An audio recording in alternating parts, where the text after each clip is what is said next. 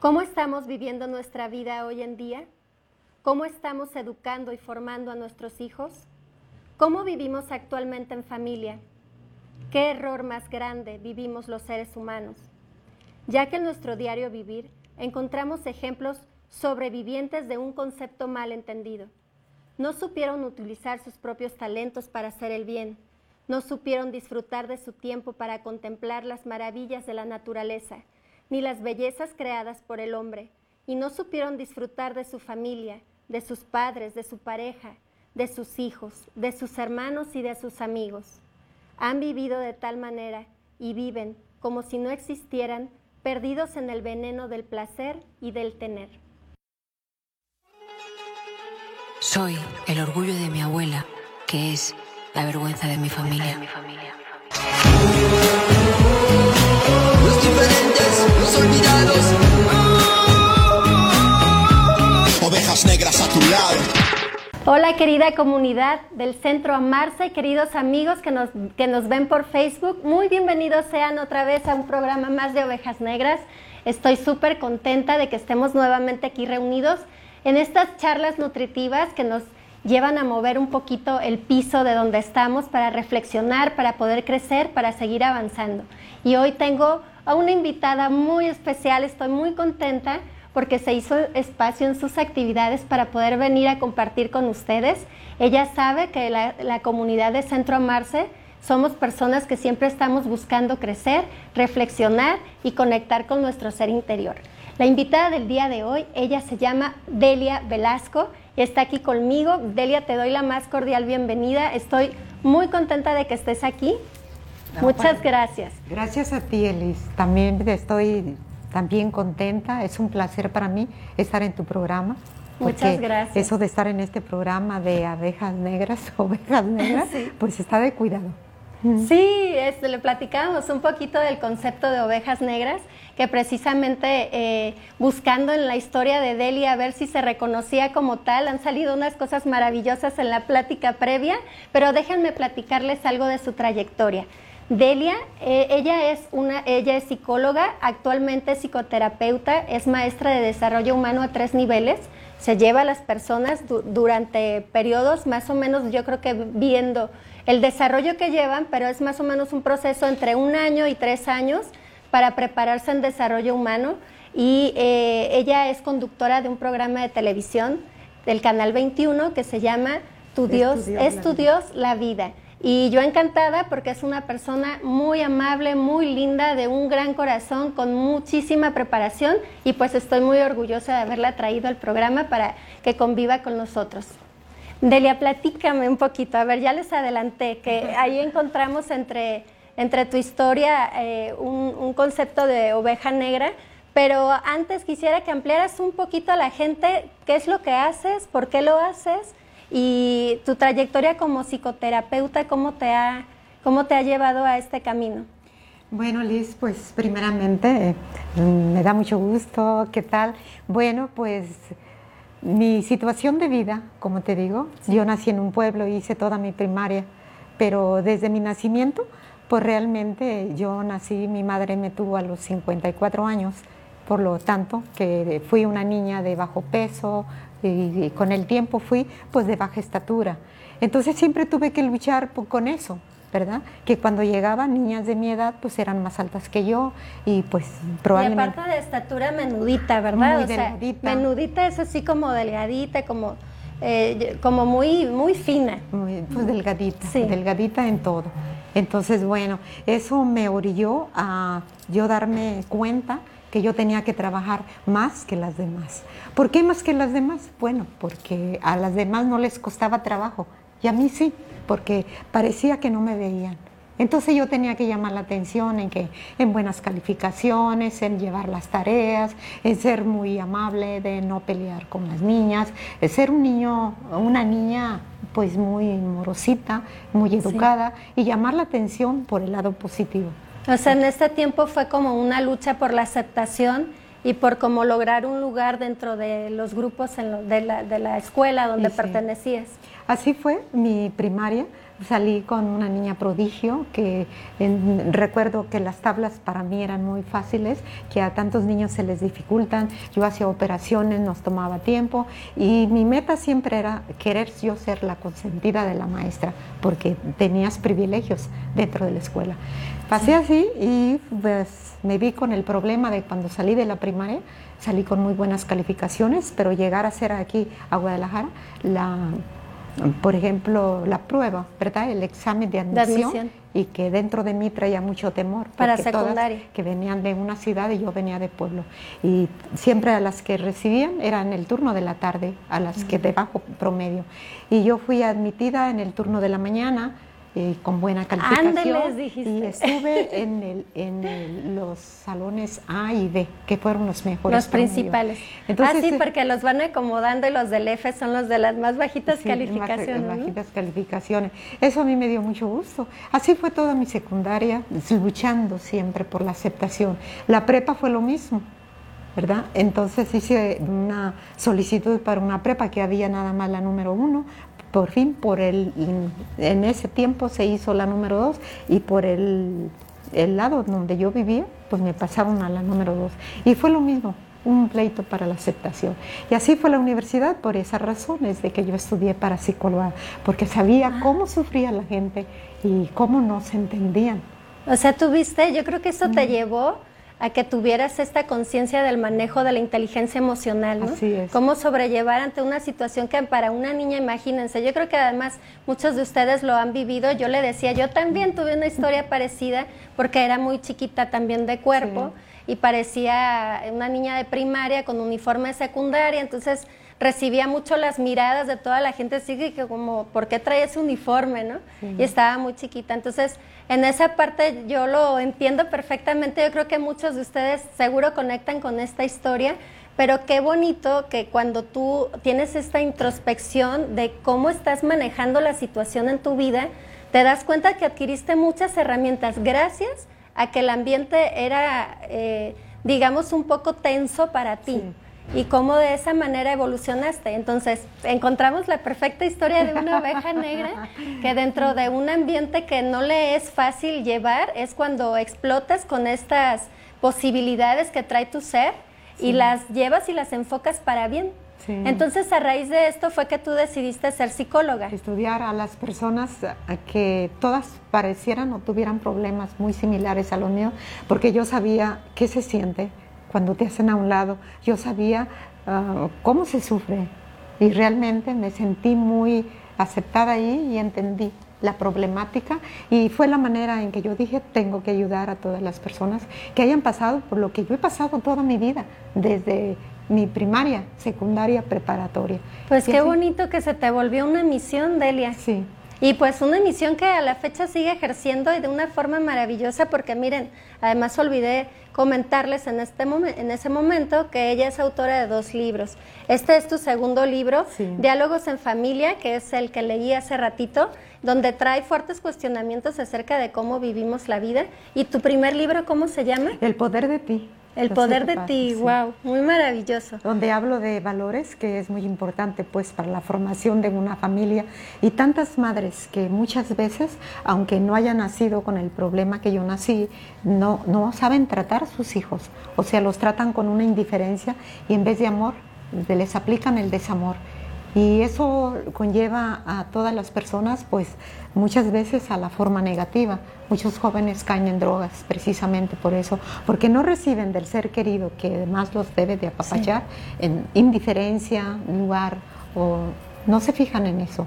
Y esa fue una de las razones que yo me metí de lleno en mi carrera y creo que pues que le di al clavo, por decirlo así, porque muchísimas, todas mis pacientes cuando empezaron a llegar conmigo, pues casi era una réplica de mi vida. Es algo que yo no podía creer. Estabas espejeándote en toda la gente que llegaba. Casi el 98% es lo que pasa, aun cuando sean de mm, buena situación económica o baja situación, siempre la lo misma mismo, problemática. Es lo mismo, la misma problemática. Hombres y mujeres, solteros, casados y de todo lo pues ahí la vida te estaba regalando esta sanación, sí. ¿no? porque en realidad sí vamos a, este concepto eh, de que no existe el otro, que nada más existes tú, la vida te regaló todos los espejos que necesitabas tener frente a ti para sanar esta situación que traías, trascenderla y volverla oro puro para poder seguir apoyando a los demás. Me imagino que una vez que trasciendes estas situaciones complicadas que traes o de las heridas que traes por sanar, eh, empiezan a llegar otro tipo de problemáticas, ¿no? Como que ya se, hace un poquito más variado las personas que van llegando a ti porque tu, tu concepción acerca del dolor ya ha pasado en cuestión de, lo primero que viniste a trabajar. Pero es hermosísimo, cuando pasan los años te das cuenta pues que no había ninguna diferencia, que la diferencia yo la sentía, ¿verdad? Era por todo lo que yo había vivido.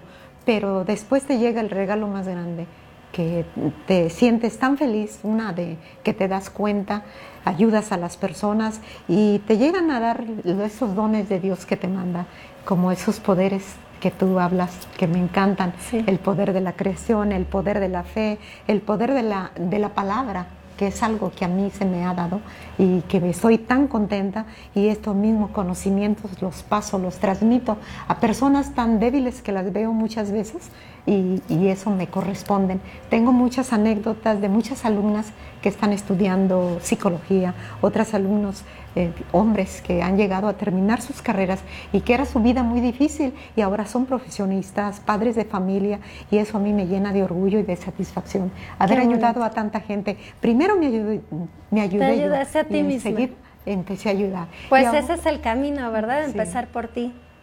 Y la verdad es que Delia es una persona muy apasionada en lo que hace, lo hace con mucho amor. Yo por eso la, la admiro mucho desde que nos conocimos. Fue mega click, porque además este don de la palabra, creo que las dos lo quisimos aterrizar a través de la escritura, ¿no?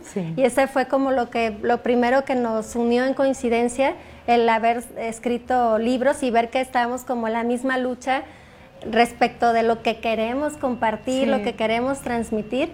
Y hoy precisamente llamamos a este programa La pandemia, el despertar de la conciencia, porque creemos muy importante que hagamos un poquito un alto en toda esta situación que estamos viviendo.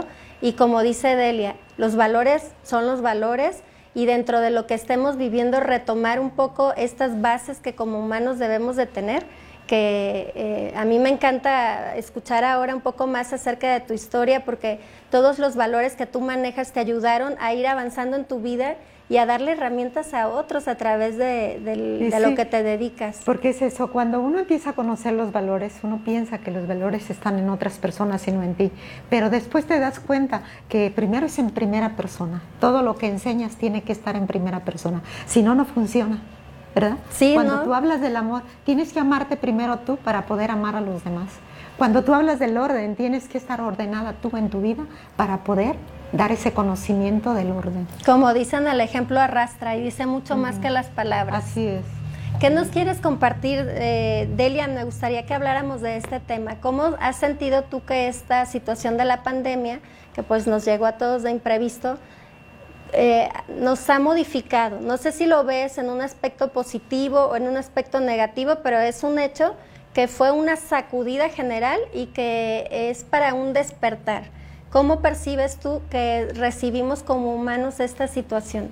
Bueno, yo en lo personal, yo lo he tomado positivo.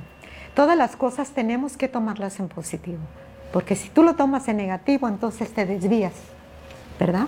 Entonces esta pandemia para mí ha sido una bendición y para la gente despierta, y yo quiero eh, hablarles sobre eso, que mucha gente como que no lo ha tomado en serio y cada quien. No estoy comentando ni criticando a esa persona, sino que se, cuando tú tomas las cosas en, en serio, pues todo, todo camina correctamente. Entonces para mí ha sido un episodio eh, buenísimo en todos los aspectos y es una gran oportunidad de hacernos un examen, una introspección con nosotros mismos y darnos cuenta, ¿qué estoy haciendo yo en mi familia? ¿Realmente he sido una verdadera madre con mis hijos? ¿Qué estoy haciendo yo con mis vecinos? ¿Realmente somos buenos vecinos, buenos ciudadanos, buenas madres? ¿Verdad? Entonces esa es la pregunta mágica que tenemos que hacernos nosotros y tomar conciencia de la situación. ¿Qué tú crees que esta situación de quédense en casa, que fue así como la primer frase famosa, quédense en casa, yo creo que esto sí fue algo que es lo que nos hizo tomar ese alto a una carrera loca que teníamos, ¿no? En la que vamos, trabajamos, atendemos los niños, los llevamos, los traemos, pero no nos habíamos puesto a pensar, soy buena madre, como dices, ¿no? Por, y el hecho de que quedes en casa y saber que tu espacio cambió, tu, tu espacio vital, porque es donde te mueves, tu, tu casa, tu transporte, tu trabajo de regreso, se redujo a tu espacio en casa y eso, una, te brindó tiempo. Yo también lo veo así, te brindó tiempo porque en el transporte pues ya no tenías que ir y venir y, los tiempos se hicieron un poquito más amplios dentro del ambiente familiar. Creo que por ahí va el hecho de que, de que haya sido un alto y de que tuvimos ese tiempo y oportunidad de hacernos estas preguntas. Y sí, Liz, mira, cuando nos dijeron nuestras autoridades, quédate en casa, para mí fue algo muy maravilloso. Porque déjame decirte, esposos que no se daban cuenta que son desconocidos. Sí. Y apenas ahí conviviendo tanto, ¿y tú quién eres? Realmente no se conocen. Entonces se ven tan poco que verdaderamente fue una, un regalo de Dios para mí. Mucha gente dirá, ay sí, ¿cómo regalo de Dios? Claro, estar con tus hijos, verlos desde la mañana, estar con ellos, tener la oportunidad de desayunar con ellos, comer con ellos, cenar con ellos, jugar con ellos. Qué maravilloso, porque a los niños casi no se les da. Y aquí a los niños pues son los personajes más importantes, porque son el futuro de nuestro país. Y si nosotros no les damos esa seguridad, no los amamos, no hablamos con ellos, no tenemos esa comunicación, ¿cómo van a ser esos adultos? ¿Y cómo íbamos a tener esa comunicación si ni siquiera nos habíamos planteado el poder convivir más tiempo? Porque ya estábamos en, esa dinámica, ¿no? De salir tempranísimo de casa. Yo lo, yo lo viví así, o sea, la primera hora del día era todos a prisa, apúrense esto. No era tan lindo, ¿no? De repente eran situaciones tensas para lograr llegar a la escuela. Nuestra convivencia amable era durante el trayecto porque pues ya vamos. Entonces escuchábamos música, íbamos turnando nuestras canciones, hacemos oración, luego íbamos platicando. Y era así como nuestro ratito, pero ya era verlos hasta tarde. Y sí. Entonces, eh, yo creo que no es tan maravilloso de entrada para una mamá de, órale, quédate con tus hijos, a menos de que la mamá se dedique al hogar, porque las madres que trabajamos, la verdad se nos complicó muy fuerte el tenerlos ahí, que a la par de decir, bueno, los estoy disfrutando, una, bajaron las prisas cotidianas por salir, eso sí fue maravilloso, ya no era la rebatinga para salir de la casa, pero después cómo te organizas, porque es eh, asistirlos en clase, atender tu trabajo, ir preparando los alimentos, a la par limpiar la casa. Yo creo que sí es maravilloso, que sí fue una gran oportunidad, pero que tuvo su etapa de ajuste porque nadie lo teníamos planeado y de repente nos dan así la movida. Pero eso fue lo, maravilloso, fue sorpresivo, darnos cuenta que una madre no nomás es ir a trabajar y olvidar a los hijos o, tenerlos al cuidado de sirvientas o, de otras personas, de otras personas, terceras personas que ni les va ni les viene la que nos dimos cuenta en esta temporada. ¿Quién debe de estar con los hijos? Las propias madres y darnos cuenta, ¿verdad? La capacidad que tiene con un hijo, cuidarlo, eh, apapacharlo, decirle tantos problemas que tienen los niños y las madres no se dan cuenta. Y además valoramos un montón a las maestras. Sí. Qué ángeles de la vida más pacientes las maestras. ¿De verdad? Porque además nadie sabíamos cómo los hijos reaccionaban en clase. Tú los mandas, luego te pasan los reportes o te platican, pero no ves el día a día. Y ahora nos dimos la oportunidad de ver cómo mi hijo reacciona día a día. Y aunque la clase fuera a través de, internet, pero tú ves, oye, con qué nivel de energía participa, si se aísla, si se entusiasma. Y, y, son cosas que sí fueron un regalo verdaderamente porque yo no había tenido la oportunidad de ver así a los niños. Más que de pronto hay escuelas donde, y me tocó, que te invitan a la clase de, prueba, ¿no? Y los ves, pero también los niños saben que ahí están los papás y cambian un poquito.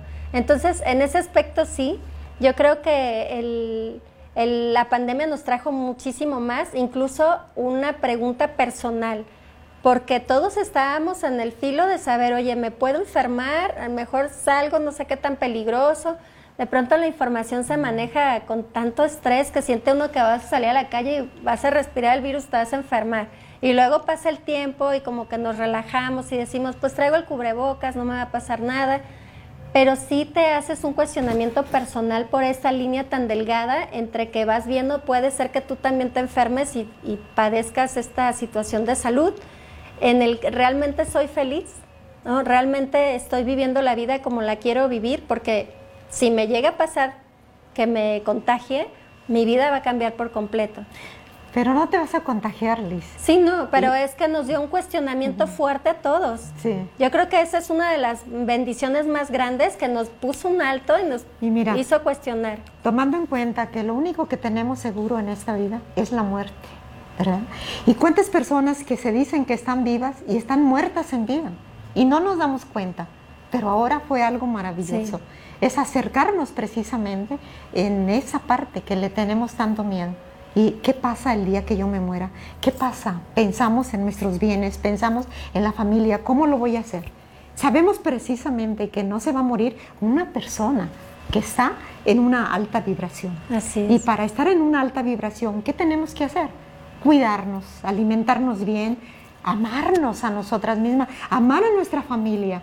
Esas son las Sí. cosas que nos van a Estar agradecidos. Estar agradecida y sobre todo tenemos una oportunidad de estar espiritualmente, acercarnos a nuestro Creador. ¿Qué tan lejos? Los pobres niños en casa, ¿cómo viven? Lejos, en ausencia de Dios, en ausencia de maestros y en ausencia de padres. Dime cómo están los niños. Los niños están enfermos y las madres no se dan cuenta, ni los padres. Son extraños. Y ahora han tenido la oportunidad de darse cuenta que son una familia. Sí, fue como volver a conocernos en Exacto. familia. Y es cierto que muchas familias se han peleado y hay parejas que han llegado al divorcio. Y yo digo, esas parejas que han llegado al divorcio no se amaban. Lo sobrellevaban por la dinámica que a lo mejor ya les era cómoda, ¿no? De no, me, no te ven todo el día y en la noche nos Y saludamos. eso es bueno. También en un divorcio, si alguien no te trata como debe de tratarte, pues es mejor estar solo. Y es una bendición el divorcio. Entonces todo, todo lo malo, todo pareciera, todo que es malo, pero al final todo es bueno. O sea, ¿tú crees que la pandemia vino como a intensificar todo lo que ya estaba? Pues sí. Y nos hizo un gran favor. Y solamente es la invitación a toda la gente. Todas tenemos y todos tenemos la misma oportunidad de abrir los ojos, de estar viendo ahorita con los ojos del alma y darnos cuenta realmente quiénes somos, qué queremos y a dónde vamos. Y, y darnos cuenta realmente, esta es una oportunidad, que estoy con mis hijos, me enfadan los hijos, realmente soy una buena madre y si no lo soy, pues tenemos la oportunidad de estarnos eh, viendo dónde estamos fallando y estar a hacer un buen papel. Sí, exacto. Yo creo que eh, hacer este buen papel también es un poco tocar con tu corazón, ¿no? Ir al, el- ir al fondo y decir, bueno, no lo estoy haciendo bien, ¿por qué? Porque Sí. no me sé organizar o porque en el fondo de mi alma no me nace. Porque eso también es vivir en honestidad. Sí. Y decir, bueno, pues reconozco que no me nace, me dejo de latigar de que no soy lo que la sociedad o, o mis padres o quien sea estaba esperando de mí, pero en responsabilidad también tratar de hacer un buen papel con las personas que ya tienes en tu vida.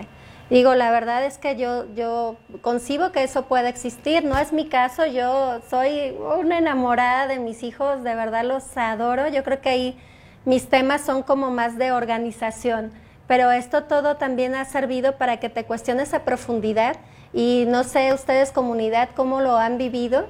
Sabemos que este es un tema muy delicado porque dentro de las ventajas de una situación emocional, espiritual, de organización, de conexión con familias, como bien lo menciona Delia, tiene grandes ventajas esta situación. También sabemos que por otra parte hay personas que han vivido fuertes pérdidas y situaciones muy complicadas de salud que llevan también a una situación económica compleja y que como es una situación mundial, pues nos ha impactado muchísimo.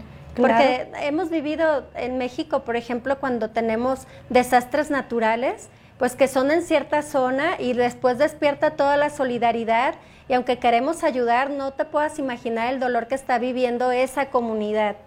Pero cuando lo ves a nivel mundial, eso sí nos movió muchísimo el piso. Es como pensar que ya estábamos llegando al fin de los tiempos, ¿no? Yo creo que eso también un poco Pues sí, definitivamente es una crisis que se está viviendo mundialmente, pero cada quien tiene que vivir su partecita y su partecita en todos los aspectos de responsabilidad, de comunicación. Entonces, después de una crisis, ¿qué viene? la calma. la calma y, y el reacomodo. Y el reacomodo de todas las cosas. Entonces es una bendición. Y tenemos que verlo por el lado positivo. Siempre, siempre. Todos los problemas, todas las crisis, todo lo negativo, hay que verlo por lo positivo. Así es, y sobre todo tener bien en cuenta esto de la, de la energía vibratoria, eso me parece muy fundamental, porque sí es verdad, o sea, ya lo hemos comentado, yo creo que todos en esta comunidad ya, ya estamos más hacia esa idea, ¿no? De que en realidad no somos solo un cuerpo físico, somos, somos un cuerpo espiritual también, somos energía. Y si manejamos nuestro ser, o sea, nuestra energía en un nivel alto, no tenemos por qué estar en las frecuencias de la carencia, de la falta de salud, del dolor, de la angustia. Estando arriba, ¿y, cómo lo puedes hacer, comunidad? Pues estar en agradecimiento. Es un tiempo también que nos ha movido mucho, es un tiempo de valorar lo que sí tenemos y dejar de estar pensando en lo que no tenemos. Porque también en lo que leímos ahorita de la intro de tu libro, el hecho de estar siempre en el placer y en el tener. ¿Cuántas veces los humanos estamos perdidos en eso? que ha sido una tendencia mundial, el, tanto el comercio, eh, tanto ver la, la, situación muy superficial y ahora fue una sacudida de la tierra, yo creo que para que cambiemos un poco esa conciencia humana y dejemos un poco lo material, el tanto hacer, hacer, hacer y nos conectemos con el ser. Y es precisamente, mira, darnos, darnos cuenta que todo va en proceso. ¿verdad? Por decirlo así, nosotros estábamos viviendo en una dimensión 3. Después de la pandemia, ya estamos a pasos de llegar a una dimensión 5. Que es la del cielo. Exacto. Entonces ya es más espiritual y más comprensión y más eh, profundidad y más conocimiento. Pero la invitación aquí al mundo entero es esa. Darnos cuenta cómo éramos antes y cómo vamos a quedar después. Y es nuestra decisión, de nosotros depende hacer ese cambio, porque muchísima gente se va a quedar en la misma dimensión y con los mismos problemas que tienen como diario, estar pensando en la escasez, en que no tengo, pobrecito de mí, no me llega. No, no, no, no, no. Tenemos que parar esa situación y empezar en la abundancia en ser en el, agradecimiento para que nos llegue la abundancia, aun cuando no tengamos las cosas, estar todos los días dándole gracias a Dios de lo que tenemos. Salud, eh, dinero, mm, bienes materiales, nuestras casas, nuestros hijos en salud. ¿Hay algo más maravilloso que eso? Pues no. No, yo creo que esto nos ha hecho soltar un montón de lastre, ¿no? Dejar ver qué pequeñitas son esas cosas por las que muchas veces nos afanamos y que realmente ni siquiera nos llenan el corazón pero que ahí vamos, ahí vamos en una persecución de un éxito, de un tener, de un lograr, que no es la esencia.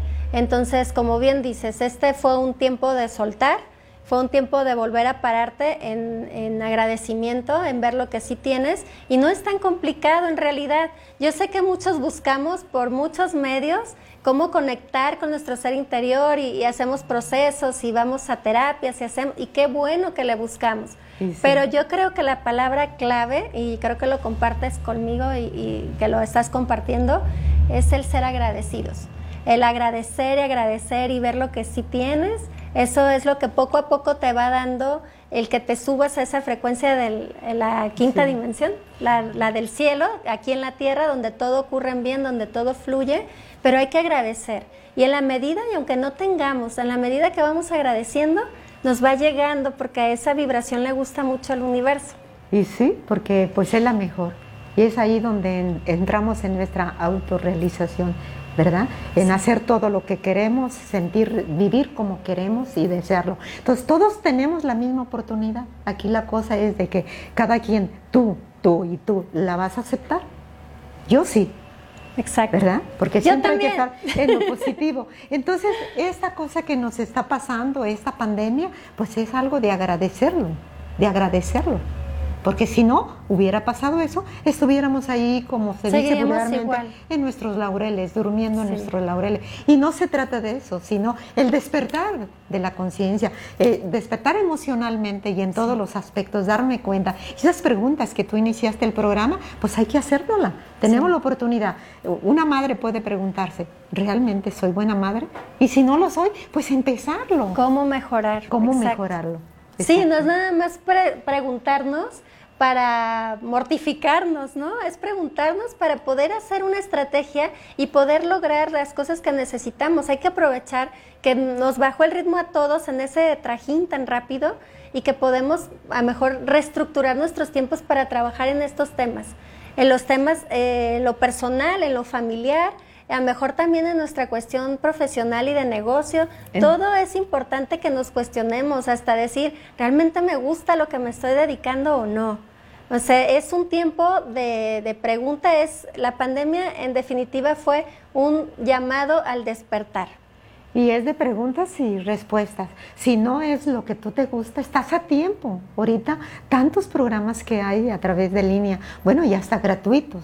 Entonces ahorita no crece y no despierta el que no quiere. El que no quiere, exactamente. Así que comunidad, pregúntate si realmente estás viviendo la vida como la quieres vivir, si estás en el 100 en tus áreas de la vida, si te sientes que eres buen hermano, buen amigo, buen padre, buen, buena persona contigo mismo, si realmente te estás amando y consintiendo a ti mismo, si vas en la dirección que quieres.